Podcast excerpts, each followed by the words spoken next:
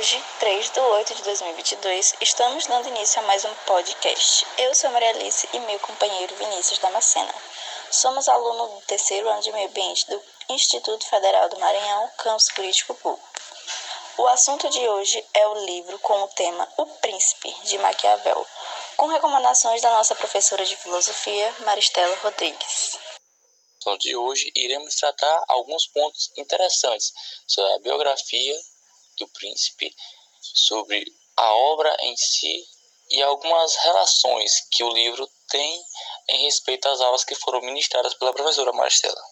Nicolau Maquiavel cresceu em Florença durante o governo de Lourenço de Medici e ingressou para a política aos 29 anos. Foi secretário da segunda chancelaria, historiador, poeta, diplomata e músico do Renascimento. Maquiavel nasceu no berço do renascimento das artes e da cultura europeia na cidade de Florença. na sua época não tinha não havia unificação italiana e as cidades localizadas na Península Itálica eram totalmente independentes. É bastante reconhecido como um dos criadores do pensamento moderno, justamente pelo fato de pensar o Estado e o governo como realmente são e não como gostaria que fosse. Na obra, Maquiavel definiu uma separação entre a moral tradicional relacionada aos indivíduos e a lógica que rege os governos, a razão do Estado. Desenvolveu uma série de conselhos e recomendações para que o príncipe pudesse governar da forma mais eficiente possível. Onde a sua principal obra é O Príncipe, em 1513, mas a obra só foi publicada lá para 1532. O livro está dividido em 26 capítulos. Lá em 1498, Maquiavel foi nomeado pela primeira vez para um cargo público em Florença e se tornou o segundo secretário da senhoria, crescendo três meses depois para chefe da segunda chancelaria, seguindo carreira brilhante à frente da chancelaria da cidade e dos negócios exteriores. Inicialmente, Maquiavel exibe os tipos de principado existentes e aponta as distinções de cada um deles. Na sequência, explica como os estados se decompõem em repúblicas e principados hereditários e adquiridos, bem como ele de senhorios eclesiásticos. Já na segunda parte, o autor explica alicerces do poder, analisando as leis e as armas, e de que forma os governos devem organizar o poder. Dando continuidade, na terceira parte da obra, ele irá debater as normas de conduta que um príncipe deve abraçar para reconstruir a Itália. Tendo dito isto, já dá para se fazer uma análise do que foi trabalhado em sala de aula. Alguns pontos que foram trabalhados em sala de aula foi a questão realmente de política. E no, durante quase todo o livro ele cita alguns poderes diferentes, que são as repúblicas, é, as monarquias, tanto a hereditária quanto as mistas.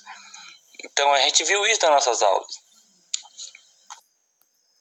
Como Vinícius já deixou claro, já estudamos bastante política nas nossas aulas, Uh, com relação ao livro de Maquiavel, é, ele defende a importância da formação de um governo que garantisse a estabilidade de uma região, uma unificação em termos de poder central, ou seja, os três poderes, onde centralizava totalmente o poder.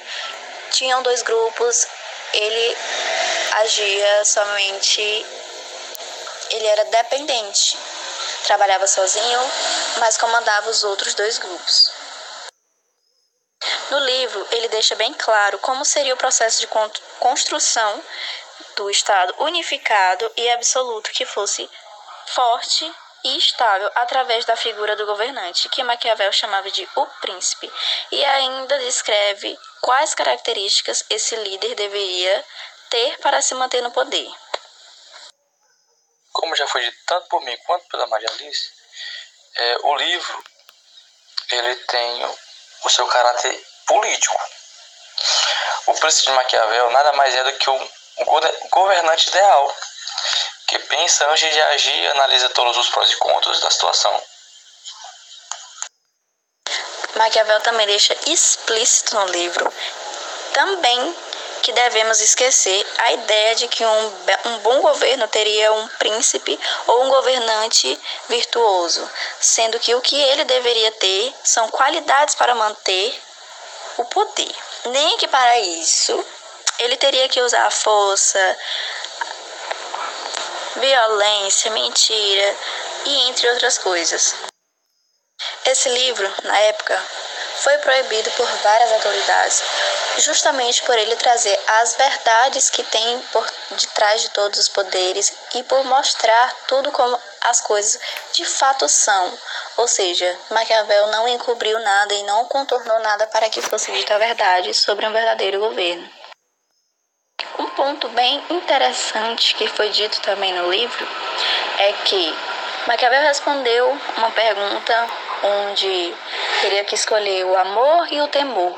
E ele disse que seria mais fácil para o príncipe que o povo temesse a ele, pois o amor é um sentimento que dura pouco, já o temor é totalmente ao contrário do amor. É um sentimento duradouro.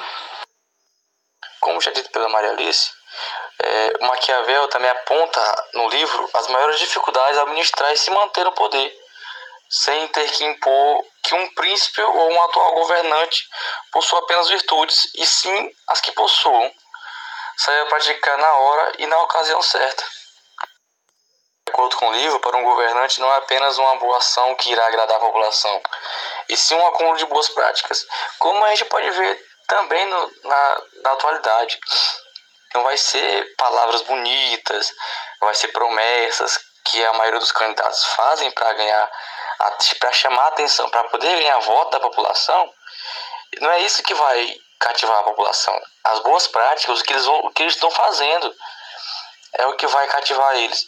Um exemplo, e aqui fica a nossa dica, para que vocês leiam o livro. É um ótimo material didático. Vocês podem aprender muito sobre política com esse material. É um livro muito bom, na minha humilde opinião.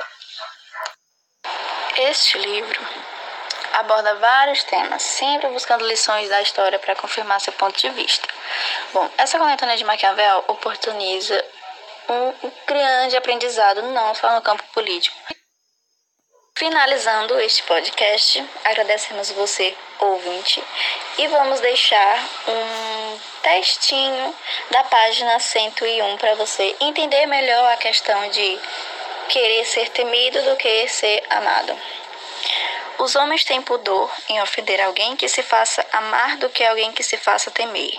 O amor é mantido por um vínculo de obrigações que os homens, sendo malvados, rompem quando melhor lhes servir. Mas o temor é mantido pelo medo de ser punido, o que nunca termina.